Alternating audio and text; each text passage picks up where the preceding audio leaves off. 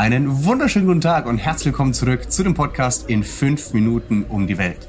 Ja, und wenn man an Argentinien denkt, dann denkt man meistens an der Süden der Welt, nach Ushuaia gehen, die Gebirgsketten, diese brachialen, ja, Gemäldelandschaften Patagoniens. Doch lasst uns heute mal in den Norden von Argentinien gehen. Mein Name ist Nick Martin, ich bin Autor von dem Spiegel-Bestseller und der gleichnamigen Abenteuershow Die geilste Lücke im Lebenslauf und wir werden heute ein bisschen über den Norden von Argentinien reden. In fünf Minuten um die Welt. Der tägliche Reisepodcast von Travelbook. Heute geht's in Argentiniens Norden. Entweder oder. Schnelle Fragen in 30 Sekunden. Auto oder öffentliche Verkehrsmittel? Definitiv das eigene Auto bzw. Wagen mieten für einen perfekten Roadtrip. Pärchen oder Familienurlaub? Also da ich damals mit meiner Freundin dort unterwegs war, würde ich sagen, es ist Pärchenurlaub, aber für den Familienurlaub spricht nichts dagegen. Entspannung oder Abenteuer? Es ist definitiv ein Abenteuer. Kultur oder Party? Kultur. Teuer oder günstig? Kommt darauf an, wie man dort reist, aber ich würde doch eher sagen, tendenziell eher günstiger als zu teuer. Highlights, Lowlights, Must-Sees. Die Travelbook-Tipps. Was ist ein Highlight? Für mich definitiv der Cerro de los Catorce Colores, also der Berg mit den 14 verschiedenen Farben. Nicht zu verwechseln mit dem Rainbow Mountain aus Peru. Der größte Unterschied ist wahrscheinlich, dass in Argentinien bei dem Cerro de los Catorce Colores viel weniger Menschen sind. Es ist ein bisschen versteckt. Man sollte sich nicht immer auf Google Maps verlassen, um dorthin zu finden, aber es ist definitiv eine Reise wert. Wo gibt es die besten Restaurants?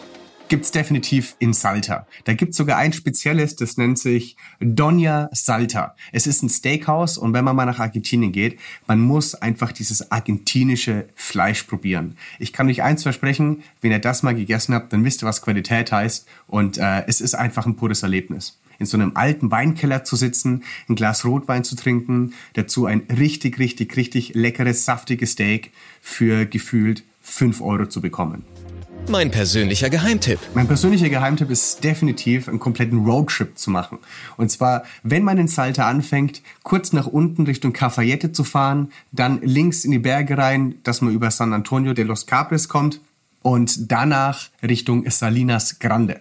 Das ist sozusagen die kleine Schwester der großen Salzwüste in Bolivien, also Salar de Uyuni. Und Salinas Grande, es ist wunderschön zu befahren, die Straßenverhältnisse sind einigermaßen okay und es ist definitiv ein Abenteuer, mal einen kompletten Roadtrip im Norden Argentiniens zu machen. Geld, Sicherheit, Anreise. Die wichtigsten Service-Tipps für euch. Wie viel Geld sollte man für eine Woche einplanen? Pro Person würde ich sagen zwischen 50 und 60 Dollar am Tag. Das heißt so zwischen 300, 350 Dollar in der Woche, da ist man gut dabei. Mit Unterkunft, mit Verpflegung, mit Transportmittel. Also auch die Mietwagen sind da gar nicht zu teuer und mit Spritpreisen. Also wenn man das Reisenswillen reist, kann man definitiv so 300 bis 350 US-Dollar in der Woche einplanen und damit auch gut zurechtkommen. Mmh, Weltspeisen. Ich habe schon erwähnt, Doña Salta in Salta, ein argentinisches Steakhouse, war einer meiner Highlights. Aber tatsächlich noch was ganz anderes, wo ich so in meinem Leben auch noch nie hatte, war in Cafayette. Und zwar gibt es ein Restaurant, das nennt sich Heladeria Miranda. Also mehr oder weniger ein Eiscremeladen. Und da das ja auch umgeben ist um, von Weinbauregionen, kann man dort wirklich Eiscreme mit Rotwein oder Weißweingeschmack probieren. Es ist super lecker, man muss sich ein bisschen dran gewöhnen, weil man das ja doch eher in flüssiger Form eher kennt, aber es ist definitiv ein Besuch wert und wirklich eine Gaumenfreude. Do's and Don'ts.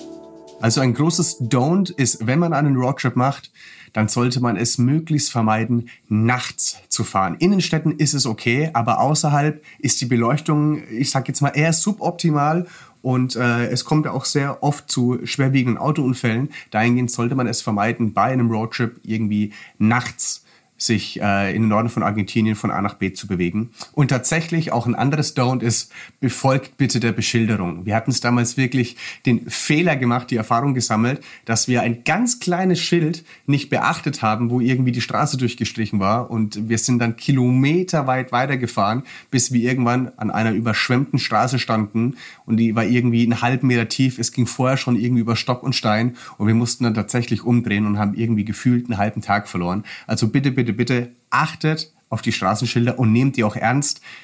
die Argentinier, die wissen schon, was sie machen, wenn es das heißt, die Straße ist gesperrt zwecks Überschwemmung.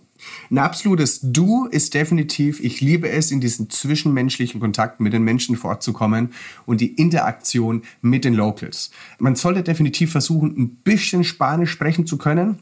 Englisch ist möglich, aber halt eher wie soll ich sagen, eher schlecht als recht, aber die Möglichkeit zu haben, sich mit den Locals zu unterhalten. Ich hatte damals die Möglichkeit in so einem kleinen Supermarkt, hat mich irgendwie ein Mann bedient und der kam dann irgendwie, als er erfahren hat, dass wir irgendwie aus Deutschland waren, hat er seine komplette Familie und Großfamilie schnell in diesen Einkaufsladen geholt und dann haben wir, glaube ich, wirklich eine halbe Stunde gesprochen und die haben uns zum Essen eingeladen. Also die Locals sind unwahrscheinlich freundlich, unwahrscheinlich zuvorkommend und willkommen und äh, dahingehend ist es ein großes, ein großes Du für mich, äh, die Interaktion mit den Locals aktiv zu gestalten und äh, keine Scheu zu haben.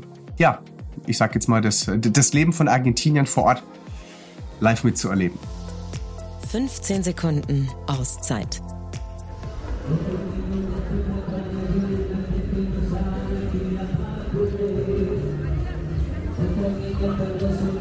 Juega y se preparó.